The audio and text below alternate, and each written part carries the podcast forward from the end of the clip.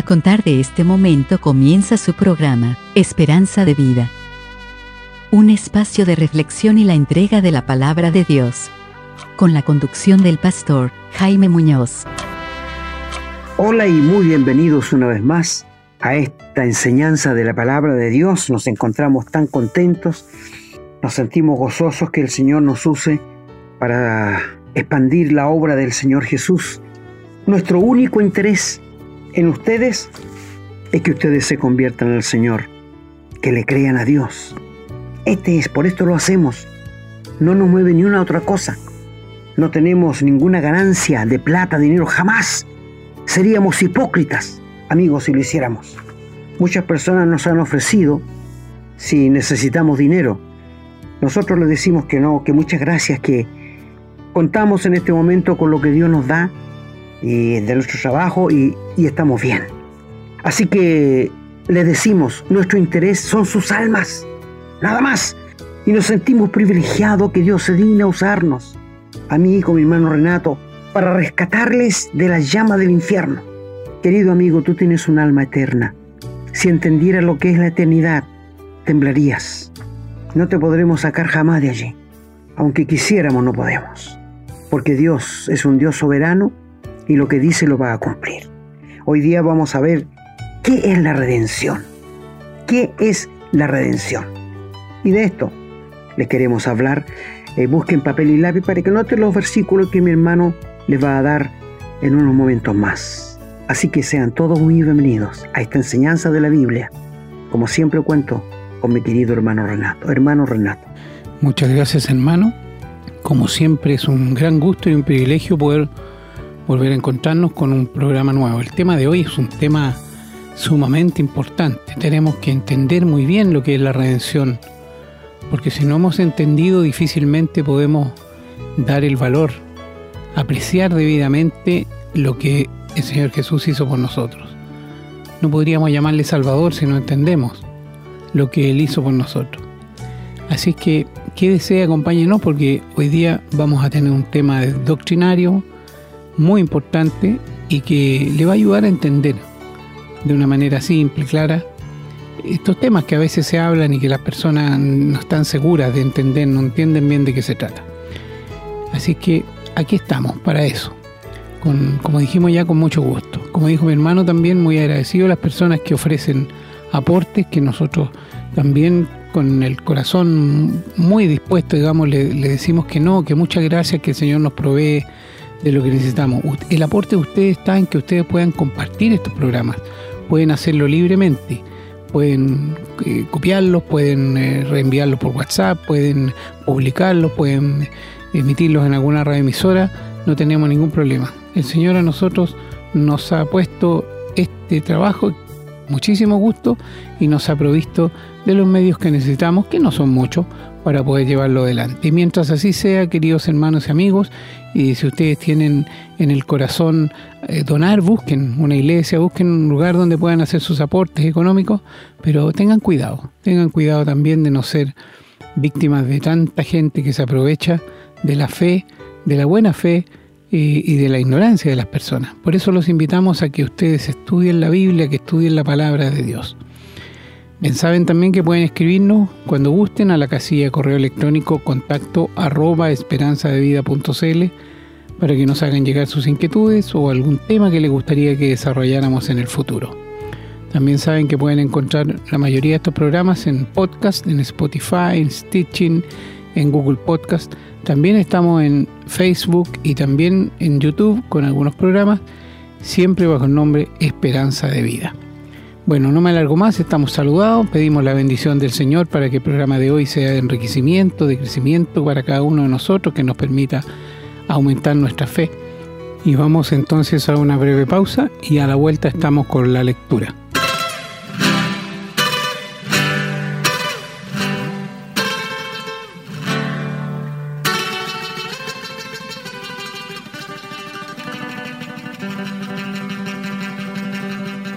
Bien hermanos, estamos listos entonces para comenzar con la lectura de los textos bíblicos. Esperamos que ustedes tengan también la posibilidad de acompañarnos con sus Biblias. Vamos a comenzar leyendo en el Antiguo Testamento, en el libro de los Salmos, en el Salmo 49, los versículos del 5 hasta el 15, que dicen, ¿Por qué he de temer en los días de adversidad cuando la iniquidad de mis opresores me rodeare? Los que confían en sus bienes y de la muchedumbre de sus riquezas se jactan, ninguno de ellos podrá en manera alguna redimir al hermano ni dar a Dios su rescate, porque la redención de su vida es de gran precio y no se logrará jamás, para que viven adelante para siempre y nunca vea corrupción. Pues verá que aún los sabios mueren, que perecen del mismo modo que el insensato y el necio y dejan a otros sus riquezas. Su íntimo pensamiento es que sus casas serán eternas y sus habitaciones para generación y generación. Dan sus nombres a sus tierras. Mas el hombre no permanecerá en honra, es semejante a las bestias que perecen. Este su camino es locura. Con todo, sus descendientes se complacen en el dicho de ellos como a rebaños que son conducidos al Seol, la muerte los pastoreará, y los rectos se enseñorarán de ellos por la mañana. Se consumirá su buen parecer, y el Seol será su morada. Pero Dios redimirá mi vida del poder del Seol, porque Él me tomará consigo. Vamos a continuar leyendo en el Salmo 130, que tiene solamente ocho versículos. Dice, De lo profundo, oh Jehová, a ti clamo. Señor, Oye mi voz, estén atentos tus oídos a la voz de mi súplica. Ja, si mirares a los pecados, ¿quién, oh Señor, podrá mantenerse? Pero en ti hay perdón para que seas reverenciado. Esperé yo a Jehová, esperó mi alma, en su palabra he esperado. Mi alma espera a Jehová más que los centinelas a la mañana, más que los vigilantes a la mañana. Espere Israel a Jehová, porque en Jehová hay misericordia y abundante redención con él, y él redimirá a Israel de todos sus pecados.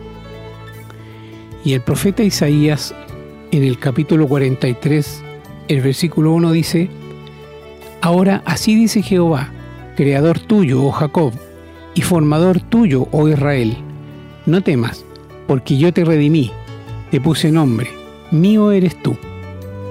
Y el profeta Oseas en el capítulo 13, el versículo 14 dice, De la mano del Seol los redimiré, los libraré de la muerte.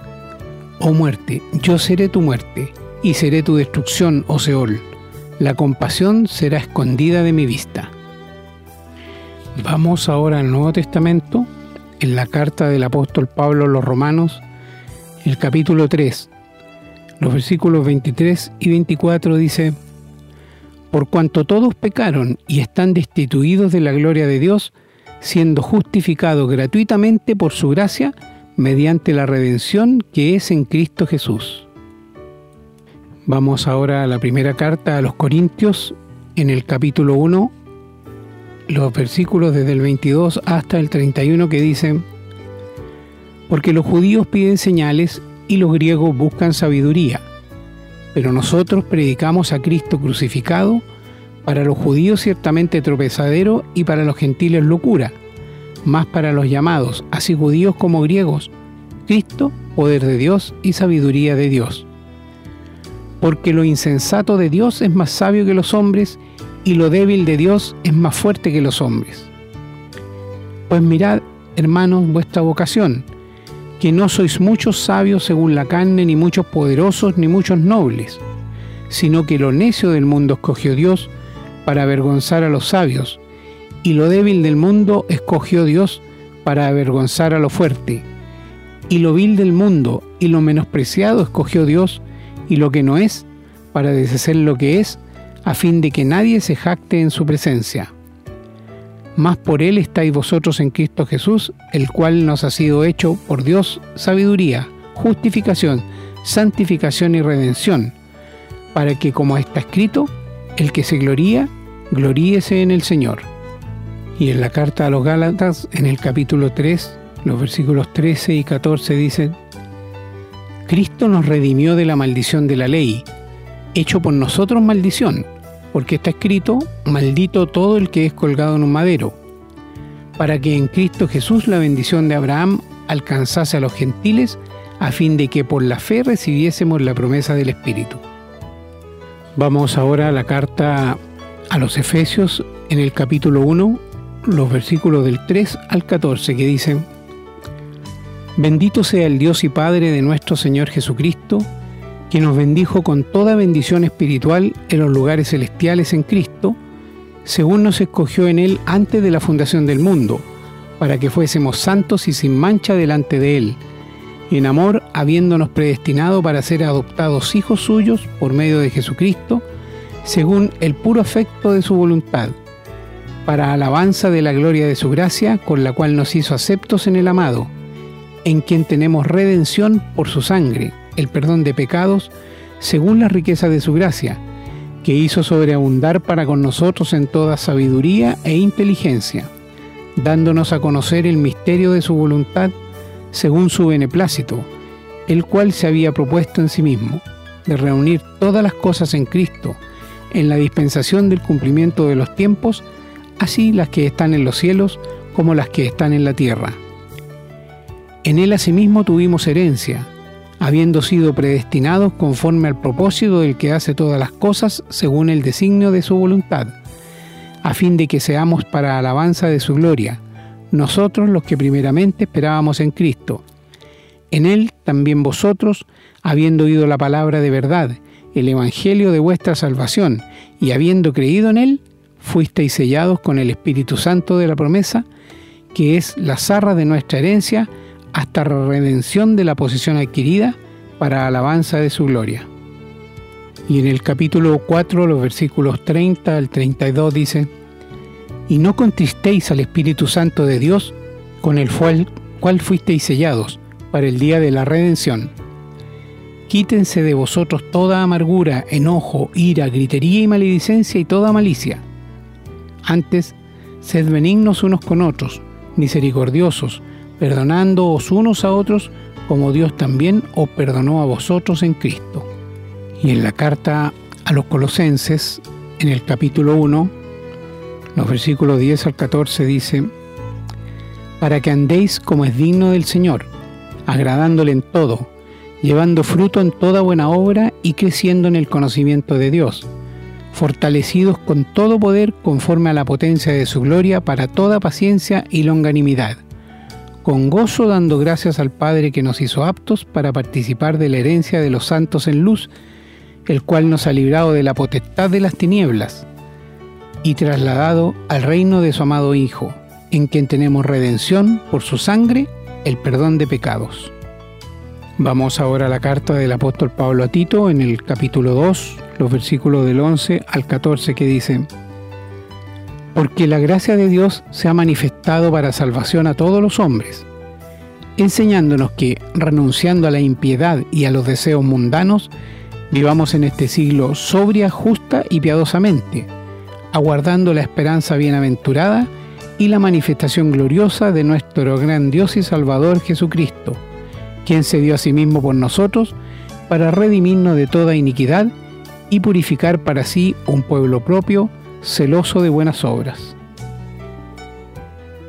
Vamos ahora a la primera epístola del apóstol Pedro en el capítulo 1, los versículos del 17 hasta el 21 dice, Y si invocáis por Padre a aquel que sin acepción de personas juzga según la obra de cada uno, conducidos en temor todo el tiempo de vuestra peregrinación, sabiendo que fuisteis rescatados de vuestra vana manera de vivir, la cual recibisteis de vuestros padres, no con cosas corruptibles como oro o plata, sino con la sangre preciosa de Cristo, como de un cordero sin mancha y sin contaminación, ya destinado desde antes de la fundación del mundo, pero manifestado en los poteros tiempos por amor a vosotros, y mediante el cual creéis en Dios, quien le resucitó de los muertos y le ha dado gloria, para que vuestra fe y esperanza sean en Dios.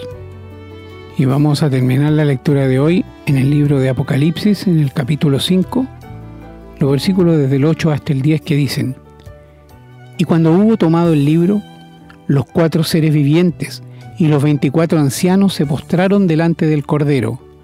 Todos tenían arpas y copas de oro llenas de incienso, que son las oraciones de los santos, y cantaban un nuevo cántico diciendo, Digno eres de tomar el libro y de abrir sus sellos, porque tú fuiste inmolado, y con tu sangre nos has redimido para Dios de todo linaje y lengua y pueblo y nación, y nos has hecho para nuestro Dios reyes y sacerdotes, y reinaremos sobre la tierra. Amén, hermanos. Esta palabra que hemos leído hoy es una palabra muy profunda, muy importante. Ya sabemos cuál es el tema. Pedimos al Señor que la bendiga para que podamos entenderla, comprenderla a cabalidad, para que podamos así vivir la vida que el Señor quiere que vivamos y ser nosotros también la luz que brilla para que podamos llevar la palabra del Señor a otras personas. Bien, vamos a hacer una breve pausa y a la vuelta estamos con el desarrollo del tema de hoy. Estamos presentando su programa, Esperanza de Vida. Les recordamos que pueden escribirnos a la casilla de correo electrónico, contacto arroba esperanzadevida.cl. Nos gusta mucho recibir su correspondencia y nos comprometemos a responderla lo antes posible. También les recordamos que pueden encontrar estos programas en Facebook y, en formato de podcast, en las plataformas Spotify y Google Podcast siempre bajo el nombre Esperanza de Vida. No olviden que pueden compartirlos y copiarlos libremente por cuanto la autoría le corresponde a nuestro Señor Jesucristo, a quien damos todo el honor y la gloria y agradecemos la oportunidad de servirle de esta manera. Bueno, queridos amigos y hermanos, después de la buena lectura de la palabra de Dios, quizás para ser un poco extensa, pero es para que ustedes se den cuenta que la palabra de Dios concuerda una con otros versículos, con unos capítulos, y, formamos nosotros el mensaje de la redención. ¿Qué es la redención? Bueno, la redención, si tú lo ubicas en, el, en un diccionario de habla pana, te, te va a decir que es rescatar algo, ir a buscar algo que se perdió, algo que se vendió y que tú lo quieras rescatar. Te, te, va a dar toda esa clase y es exactamente lo que significa redención. El Señor Jesús tiene un título de nuestro redentor. Ese es el título que Él tiene, nuestro redentor. Por ejemplo, te un mensaje, un, un ejemplo muy cotidiano. Vamos a suponer que tú vas a una casa de empeños, a la tía rica que le llamamos y dejas allí una joya de un incalculable valor para ti. Y te dan plata por eso, ¿no es cierto? Y esa plata tú la usas lo que quieras, pero te dan un papelito en que tú puedes ir a rescatar y te dan tiempo, seis meses creo que son, para que tú vayas a rescatarla con un poco de interés. De eso vive la tía rica, de los intereses que cobra. Si tú aprecias mucho esa, esa, esa, esa joya, vas a juntar plata y la vas a ir a redimir, a rescatar, para que vuelva a tus manos. Pero tienes que pagar un precio. Eso es redimir, eso es rescatar. Por ejemplo, ustedes saben que el pueblo de Israel, eh, cuando llegó a Egipto, José era el segundo señor de la tierra. Y ellos estuvieron muy bien mientras José estaba vivo. Pero la Biblia nos dice que después se levantó otro rey que no conocía a José. Y este rey esclavizó a los hebreos y les hizo sus esclavos por 400 años. Dios lo había dicho antes, sí. Se lo dijo a Abraham, que la descendencia de Abraham iba a descender a Egipto y que allí iba a estar esclavizado 400 años, después de lo cual Él los iba a sacar con poder y gloria para la tierra prometida. O sea, miles años antes Dios ya se lo había dicho. Sí, Dios lo había dicho ya. Es como el Señor Jesús cuando fue prometido en el huerto de Edén. Cuando Adán y Eva pecaron, Dios le prometió la venida del Señor Jesús. En el capítulo 3 y el versículo 15, cuando le dice, la simiente de la mujer, extraordinario esto, va a herir a la simiente de la serpiente en la cabeza, y la simiente de la serpiente le va a herir en el calcañar, en el talón cuando habla de la simiente de la mujer, es extraordinario esto. ¿Saben por qué? Porque cuando María, la madre del Señor Jesús, se le anunció que ella iba a ser madre, ella se asustó y le dijo al ángel, pero ¿cómo voy a ser mamá si no he conocido varón? ¿Cómo puede hacerse esto? A lo que el ángel le dijo, el ángel Gabriel, el Espíritu Santo vendrá sobre ti y te hará sombra. Por tanto, el santo ser que nacerá será llamado Hijo de Dios. La simiente de la mujer, no había hombre allí. Dios era el Padre del Señor Jesús. ¿Te das cuenta la perfección de la palabra de Dios?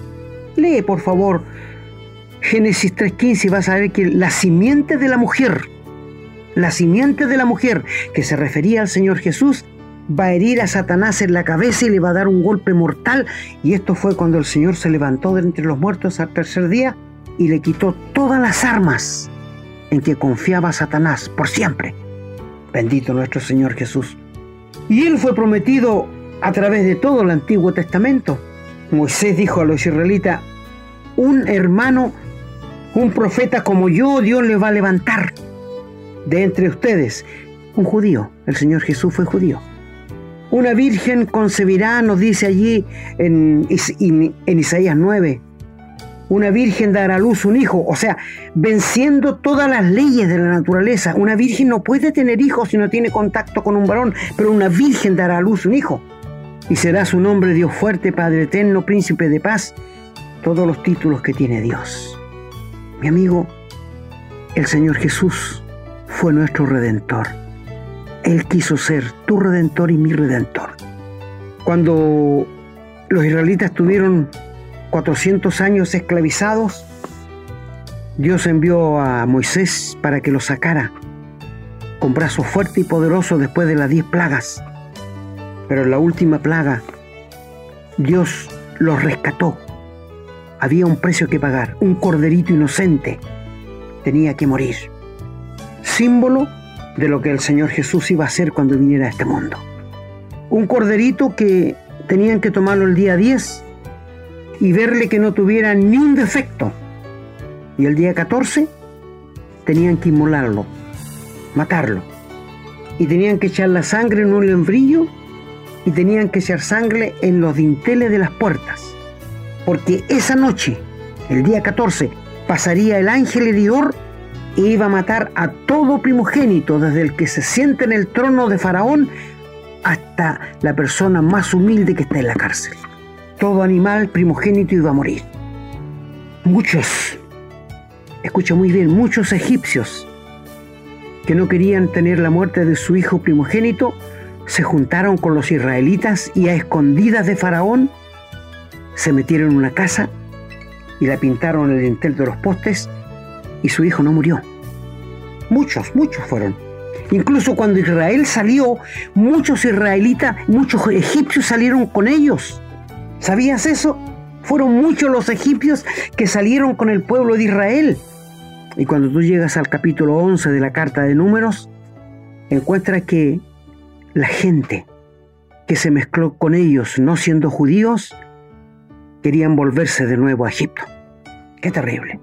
Bueno, y allí Dios los rescató, pagó un precio por ellos, con un corderito símbolo de la muerte del Señor Jesús que nos tendría que venir a redimir, a rescatar un día, no muy lejano. Y de allí en adelante, después cuando Dios sacó a Israel de la tierra de Egipto, exigió que todos los hijos primogénitos le pertenecían, porque ese fue el precio que pagó. ¿Y qué había que hacer con los hijos primogénitos? Bueno, había que pagar un precio, si no, había que matarlo. Había que entregárselo a Dios. Entonces tenían que pagar un ciclo al santuario los sacerdotes y redimían a su hijo. Los animales, por ejemplo, las ovejas, el primogénito de las ovejas, de las vacas, se los sacrificaban a Dios. ¿Y el primogénito de los burros? No, Dios nunca permitió que se sacrificara un burro. Había que pagar un ciclo también por el burro para no matarlo, porque si no había que quebrarle la cerviz. Había que matarlo. Un precio que tenía que pagarse. ¿Ves cómo es tan clara toda la Biblia? Cómo la Biblia es tan clara. Y allí en el Salmo 49, donde leyó nuestro hermano, nos leyó, dice que la redención del hermano nadie la puede pagar porque es de un gran precio, nadie la puede pagar. Y Dios exigió que todos los hijos nacidos primogénitos le pertenecían a él. Pero después Dios tomó a los levitas como primogénitos para él. Y ellos fueron símbolo de los primogénitos que ya no tuvieron que pagar más ciclos, porque ellos fueron los que le sirvieron después. El Dios los tomó así como sus sacerdotes únicos para Él. Qué maravilloso es Dios, qué orden. Dios es un Dios de orden. Bueno, también hubo en el tiempo antiguo, en el libro de Ruth, si ustedes quieren leerlo, allí está la historia de Elimelech y Noemí era un matrimonio y Malón y Kelión eran los hijos. Y este caballero, cuando hubo un hambre en Israel, ellos eran judíos. Se fueron a una ciudad, a Moab. Ciudad que no tenía por qué haberse ido, pero él se fue. Tomó una drástica decisión. Y estando allá después de un tiempo, Malón murió. Perdón, Elimelech murió, el, el papá de estos jóvenes. Es que amigos, nosotros podemos tomar decisiones, pero las consecuencias de nuestras decisiones no podemos tomarlas nosotros. Eso está en la mano de Dios. Por ejemplo, si tú decides no creerle a Dios, no aceptarle en el corazón que Él te quiere salvar y perdonar, muy bien, Dios no te va a obligar. Tú decidiste así porque eres una persona libre todo ser humano tiene libre albedrío. Y esto quiere decir que habiendo libertad, tienes dos opciones. No tienes tres.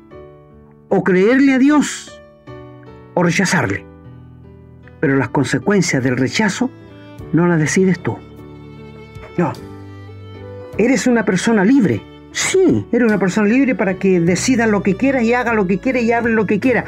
Pero las consecuencias no las puedes decidir tú, mi querido amigo. Eso está en la mano de Dios. Bueno, este caballero murió, sus hijos se habían casado, la señora de uno se llamaba Ruth, la otra se llamaba Orfa, y estaba su madre viva, Noemí. Y después murieron los dos hijos. Y ahí tenemos tres viudas por la decisión de un hombre.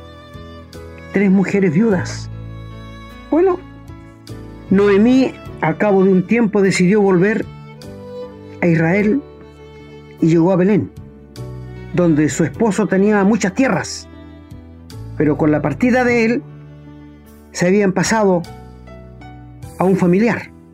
Y dicho sea de paso, esas tierras se podían redimir, recuperar, pero había que pagar un precio. Se podían rescatar. Y se vino Noemí y sus dos nueras vinieron con ella. Pero en la mitad del camino, Noemí le dijo a su nuera, ¿para qué van a ir conmigo? Vuélvanse a su tierra, una tierra maldita, Moab una tierra maldita, y busquen esposos, porque yo, aunque tuviera con hombre hoy día esta noche, iban a esperar ustedes que fuera mayor de edad para casarse con él. No, que mayor tristeza tengo yo que ustedes. Claro, tenía razón. Ella perdió a su marido, sus hijos. Estas, estas señoras perdieron solamente sus maridos. Y Orfa alzó su voz, lloró y se fue. Pero Ruth se quedó. Y Noemí le dijo, oye, tu cuñada se fue. ¿Por qué no te vas tú también? Porque yo voy a volver a mi tierra de Israel. Y Ruth le dijo, no me pides que te deje sola, porque donde tú estés, voy a estar yo. Tu Dios será mi Dios, y allí ella se convirtió al Señor. No me pides que te deje porque tu Dios es mi Dios, donde tú mueres voy a morir yo. Es decir, hizo una, una amistad tan grande que reconoció el Dios de Israel y llegó a ser una cristiana verdadera. Y como vio Noemí que no podía seguir insistiendo porque se dio cuenta que ella había aceptado al Dios de Israel, se vinieron. Y cuando llegaron a Belén, la gente decía, mira, viene volviendo Noemí. Y ella dijo, no me digan Noemí, porque Noemí quiere decir dulce. Díganme Mara, que quiere decir amarga. Porque en gran aflicción me ha puesto Dios. Me fui con las manos llenas y volví con las manos vacías. Pero no fue culpa de Dios fue culpa del esposo de ella. de Limelec. ¿Te das cuenta tú que todo lo que nos pasa a los seres humanos, al primero que culpan es a Dios? He escuchado mucho esto. Personas que pierden hijos en un accidente, al tiro culpan a Dios. ¿Pero qué culpa tiene Dios? Personas que le da cáncer y mueren y culpan a Dios al tiro. ¿Por qué tuve que ser yo? ¿Por qué Dios no lo dio a este ahora? Y así por el estilo, amigos, Dios no tiene culpa. Te hago la pregunta, ¿cuántas veces Dios te ha llamado para que te vuelvas a Él? ¿Cuántas veces Dios te ha hablado por un compañero, por un velorio que te invitaron, por un entierro que te invitaron? Y allí tú has pensado, ¿no es cierto? Si fueras tú, ¿dónde estarías? Y sigues rechazando a Dios. Quizás Dios te ha hablado por algún accidente, por una enfermedad, pero no quieres creer en Dios. Mi amigo, va a llegar el momento en que Dios te va a dejar que haga lo que quiera, pero las consecuencias son muy nefastas para ti. Bueno, volvieron y era la costumbre en Israel por ley que cuando se estaban cegando un campo de trigo, no tenían que cortar en las, en las esquinas, sino dejar para los pobres. Y si caía alguna cabilla, también era de los pobres que iban detrás recogiendo. Y Ruth le dijo a Noemí, voy a ir a un campo a recoger espigas para que tengamos que comer. Noemí le dijo, vaya. Y ella fue y entró en un campo sin saber que era de un señor que se llamaba Boaz. Y este hombre era un cristiano. Cuando llegaba en la mañana donde sus trabajadores le decía que el Señor les bendiga en el día de hoy y que les dé todo lo que necesiten. Era un hombre muy bueno. Y ella empezó a espigar ahí, a recoger espigas de trigo. Y cuando llegó el patrón, vos, le preguntó al mayordomo, ¿y esta señorita le dijo? ¿De cuándo que está aquí? No, llegó en la mañana. Ah, sí. Mira, le dijo, cuando vayan a comer las criadas, a tomar agua, no se lo impides, deja que vaya a tomar agua con ellas. Y deja caer algo de espigas para que lleve donde su suegra, porque he escuchado muchas cosas buenas de ella. Ella es una buena mujer. Y se acercó a Ruth y le dijo, bienaventurada eres que has venido a mi campo y no fuiste tras los muchachos, tras los jóvenes, porque era joven ella. Bienaventurada eres y que Dios de Israel te bendiga. He escuchado toda la misericordia que has hecho con tu suegra. Eres una mujer de bien. Quédate aquí en este campo, no vayas a otro campo, porque yo he dado orden que te den agua y que te den comida y que dejen caer algunas espigas para ti. Maravilloso. Mira, no es casualidad. Estas cosas no son casualidades, amigo. El mundo la puede llamar casualidades, pero nosotros los cristianos no. Y te voy a decir que cuando llegó a casa de Noemí, le dijo Noemí, encontré un señor que se llama Vos. Ella le dijo, es nuestro pariente cercano. Él nos puede redimir. Él nos puede rescatar. Y sabes, cuando fue la ciega, Noemí le dijo, ve, fíjate donde él se acuesta y cuéstate a sus pies, en la tienda, y dile que él te redima, que él nos redima. Y así fue. Y él le dijo, no te preocupes, que lo voy a hacer, pero hay un pariente más cercano que yo. La historia es muy, muy linda, mi amigo, si quieres leerla. Y el otro día él fue y buscó al pariente más cercano y le dijo, oye, hay que rescatar a Noemí con Ruth, comprarle las tierras, y tú eres el pariente más cercano que yo, así que yo te doy a ti, como tú tienes, eres más cerca que yo, que lo hagas. Ah, ya dijo él, yo lo voy a hacer. Pero le dijo, cuando tomes, cuando hagas la redención, tienes que tomar a Ruth, la moabita, como tu esposa. Ah, dijo, entonces no, hazlo tú nomás con mi autorización. Hazlo tú con mi autorización. Y sabe que hacía, se sacaban el zapato y se llamaba el descalzo. son, costumbres de ellos. Y entonces él le dijo, no, hazlo tú con mi autorización. Y estaban allí diez ancianos. La historia es linda, porque la ley, que eran los diez ancianos que estaban ahí, no podían redimirlo. La ley no puede hacerlo. El hombre que era el pariente cercano, que era la carne, este, este cuerpo, tampoco podía hacerlo. Solo vos, que era símbolo del Señor Jesús, pudo pagar el rescate y tomó a Ruth por esposa. Fíjate, pagó y tomó a Ruth por esposa. Y el primer hijo que tuvieron se llamó Salmón. Esta es otra cosa ya. Pero para que ustedes vean qué es la redención. Ahora, donde, leyó nuestro, donde, donde nos leyó nuestro querido hermano allí en Pedro, que es a lo que quiero hacer mención, allí nos dice que no nos conformemos a la vida que antes teníamos. Esto dice, ¿no es cierto? Y luego dice, sabiendo que fuiste rescatados, comprados de vuestra vana manera de vivir, porque tú y yo, amigo, estamos vendidos al pecado y somos esclavos de Satanás, la cual recibisteis de vuestros padres. Ahora, fuimos rescatados no como con oro ni con plata, porque no valen, no sirven. Estas cosas no sirven para rescate. Y luego dice, sino con la sangre preciosa de Cristo, como de un cordero, que dijimos delante, que el cordero que mataron los israelitas para salir de Egipto era símbolo del Señor Jesús. Sí, todos los corderos que se mataron en el antiguo tiempo apuntaban al Señor Jesús. Y dice, sino con la sangre preciosa de Cristo como de un cordero sin mancha y sin contaminación. El Señor vivió en este mundo, pero nunca se contaminó. Tocó a los leprosos, nunca se contaminó.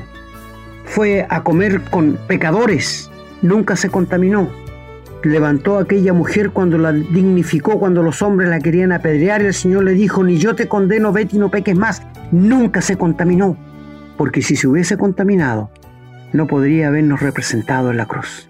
No olvidemos que Él era el segundo Adán. Pero dice más, como de un cordero sin mancha y sin contaminación. Fíjate ahora lo que dice el versículo 20. Ya destinado desde antes de la fundación del mundo Ah, o sea que antes que hubiera mundo, antes que hubiera nada, Dios ya había destinado que el Señor viniera a morir por nosotros en la cruz. Sí, Él no hace las cosas para saber cómo van a salir, Él sabe cómo van a salir. Por esto cuando hizo al hombre, lo creó en el huerto de Adén y lo puso, Dios sabía que el hombre iba a desobedecerle. Porque Dios tiene un eterno presente, amigo. Entiéndelo, este Dios de la Biblia es un Dios que tiene aceidad el único. En todo el mundo, en todo, tiene asaidad. No tiene principio ni fin. Él es el único, infinito, cuyo carácter es santo. Él es el único que tiene omnisciencia, omnipotencia y omnipresencia.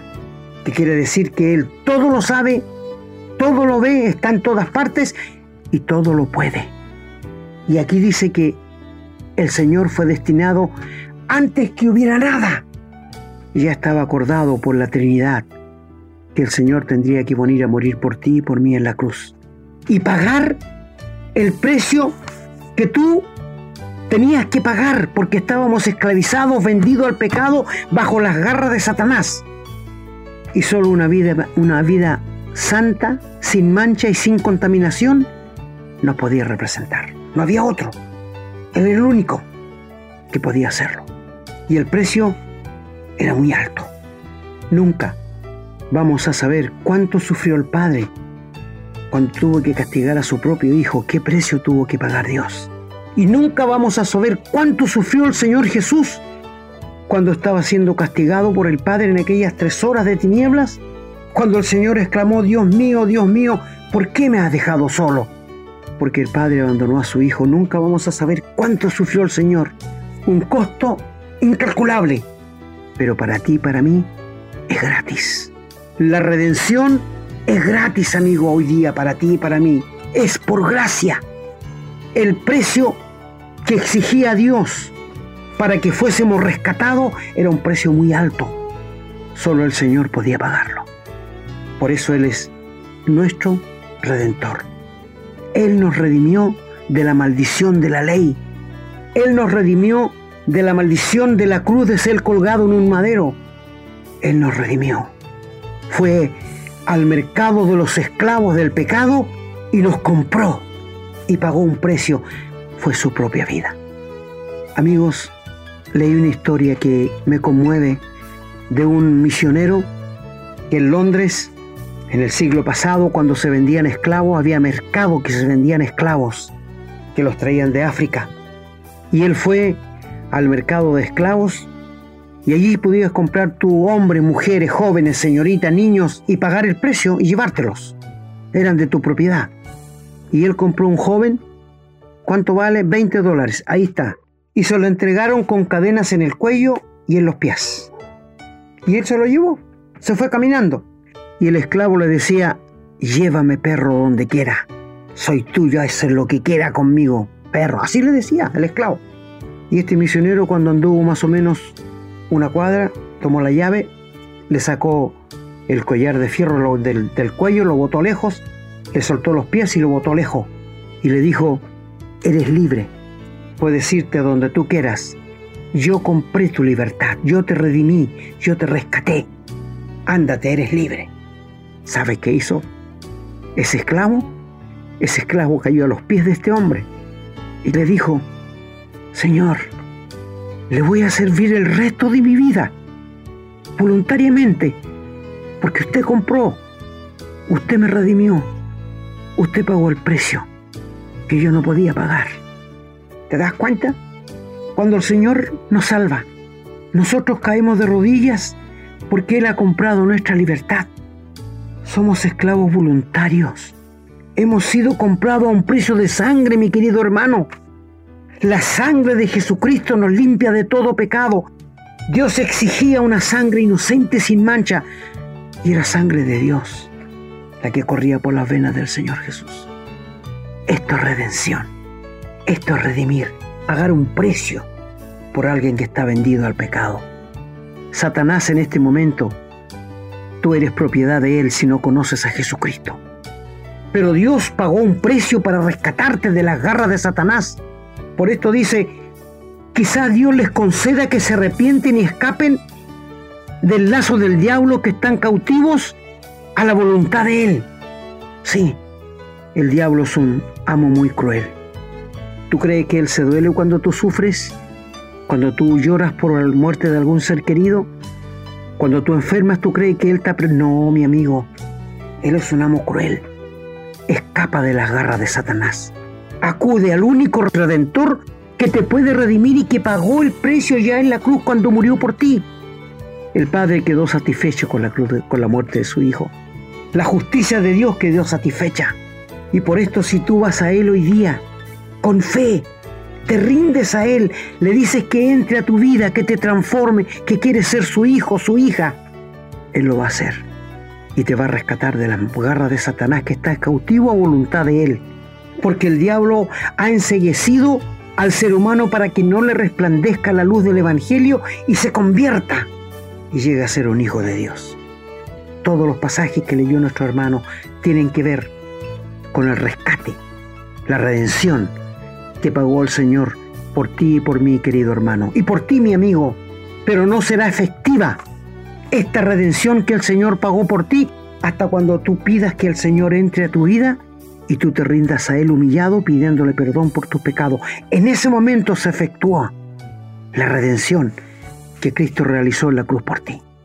¿Te das cuenta lo que significa redención? Lo que significa redentor. Nuestro bendito Señor Jesús es nuestro amado redentor, porque Él nos compró, Él nos rescató. Y el cántico del Apocalipsis, tú eres digno de tomar la honra, la gloria y el poder porque tú nos redimiste porque tú nos compraste con el precio de tu propia vida. Mi querido amigo, el Señor te quiere salvar, perdonar y rescatar de la vana manera de vivir, la cual recibiste de tus padres y que estás vendido al pecado, que eres un esclavo de Satanás. Y Dios pagó el precio en la persona de su Hijo para rescatarte de la condenación del diablo. ¿No quieres tú en este momento reconocer que el Señor murió por tus pecados en la cruz y que Él pagó el precio que tú y yo deberíamos pagar, que nos redimió de la maldición de la ley y de la maldición de ser colgado en un madero. Cristo te ama y Él quiere y puede salvarte. Él quiere y puede darte la vida eterna en este mismo momento, allí donde estés. No tienes que ir a un lugar geográfico X, donde tú estés. Si vas en algún vehículo escuchando, para el vehículo y ríndete al Señor de corazón. Y experimentarás el perdón, la salvación y la vida eterna. ¿Quieres ser un redimido? ¿Un rescatado? por la muerte del Señor Jesús solo será efectivo cuando tú le pidas al Señor que te perdone, que entre a tu vida, que tú le entregas tu vida a Él y arrepentido, vas a Él pidiéndole perdón por tus pecados y confiando en la muerte del Señor Jesús. Ríndete al Señor Jesús de corazón en este mismo momento.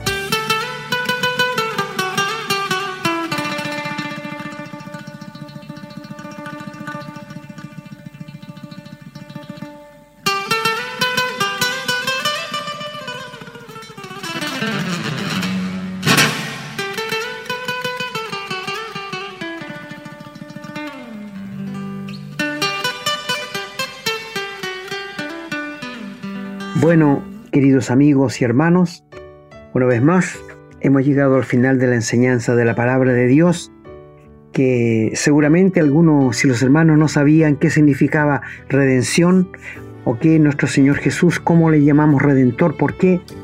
Es porque Él pagó el precio que yo no podía pagar, tú no podías pagar. Y Él pagó este gran precio en la cruz y puso su vida y derramó su sangre para que tú y yo fuésemos pagados, salvados. Él pagó con su vida nuestra redención. Y hoy día Él ofrece libremente a quien quiere la salvación, el perdón y la vida eterna. Y solo es efectivo el perdón, la salvación y el rescate cuando tú te entregas a Dios, cuando tú le das permiso a Dios para que entre en tu vida. ¿Qué no lo haces ahora? Y nosotros que ya somos redimidos, gloria y honra para nuestro bendito Señor. Para Él sea toda la honra, la gloria y la alabanza. El Señor bendiga su palabra. Muchas gracias hermano por el excelente programa de hoy. Creo que el tema de la redención ha quedado muy claro para todos los que lo hemos escuchado. Esta práctica de reclamar una propiedad comprándola implica que hay un precio, ¿no es cierto? Implica que hubo un pago y que hay una transferencia de propiedad. Nosotros fuimos transferidos de la propiedad en que estábamos en manos del diablo a la propiedad en que estamos ahora en manos de nuestro Señor Jesucristo. Él nos compró por precio. No somos libres de hacer lo que queramos. Tenemos que hacer la voluntad del Señor, pero lo hacemos voluntariamente. Voluntariamente nos sometemos a su voluntad, en reconocimiento a esto que Él hizo, dando su vida, pagando con su sangre el precio que nosotros debemos pagar porque el Señor dice que el pago del pecado es la muerte, y el Señor nos liberó de eso. Por eso le decimos redentor, porque el redentor es quien ayuda a un pariente cercano a recobrar su propiedad o su libertad. Nosotros somos hermanos de Jesús, hijos de Dios, somos parientes, familiares, directos. Por eso que el Señor también nos liberta. Pero como dijo mi hermano, para que haya una redención, esto tiene que ser eh, solamente esto solamente opera para quienes el Señor, a quienes han aceptado al Señor. De esa manera nos puede redimir, de otra manera es imposible, no existe la redención por osmosis, no, tiene que ser aceptada. Esperamos que este programa haya sido lo suficientemente claro, queridos amigos hermanos, porque en la redención del Señor está nuestra libertad y nuestra nueva vida, nuestra vida nueva. Así es que esperamos que hayan comprendido si no, si les quedó alguna duda, vuelvan a escuchar el programa o escríbanos para que podamos aclararle, porque este es un tema doctrinario muy relevante. Realmente es eh, poder entender lo que el Señor hizo por nosotros. Si no lo entendemos, bueno, quiere decir que nuestra fe está basada en, no sé, en algo intelectual probablemente, pero no en una comprensión profunda como debe ser. Me despido agradecido primeramente del Señor que nos ha permitido llegar con este nuevo programa, agradecido a usted que nos acompañan y pidiéndoles que compartan la palabra del Señor. Estamos viviendo tiempos muy difíciles, muy difíciles, no solamente en nuestro país, sino en el mundo entero. Y es tan necesaria la palabra del Señor que ha sido guardada en los cajones, ha sido archivada, dejada en cualquier lado. Si usted tiene una Biblia, úsela, léala, que sea el libro que usted lee, ocúpela todo el día, medite sobre ella, escuche programas cristianos. ¿Para qué? Para que se empape de la palabra del Señor, porque el Señor quiere que seamos lámpara, que seamos luz. Así que hagamos la voluntad del Señor que nos cuesta. En esto solamente hay bendición y beneficio. aunque al principio pueda parecer que se pierde algo, no importa. ¿De qué sirve ganar todo el mundo si perdemos el alma? Dice la palabra, ¿no? Bueno, que el Señor los bendiga, a ustedes, su familia, sus hogares. Pedimos la bendición también para este ministerio para que podamos continuar trayéndoselo tal cual lo estamos haciendo hasta el día de hoy. Será entonces hasta la próxima si Dios así lo quiere. Hemos presentado su programa, Esperanza de Vida, un espacio de reflexión y enseñanza para la vida cristiana. Nos gustaría volver a contar con su sintonía. Que tengan un muy buen día.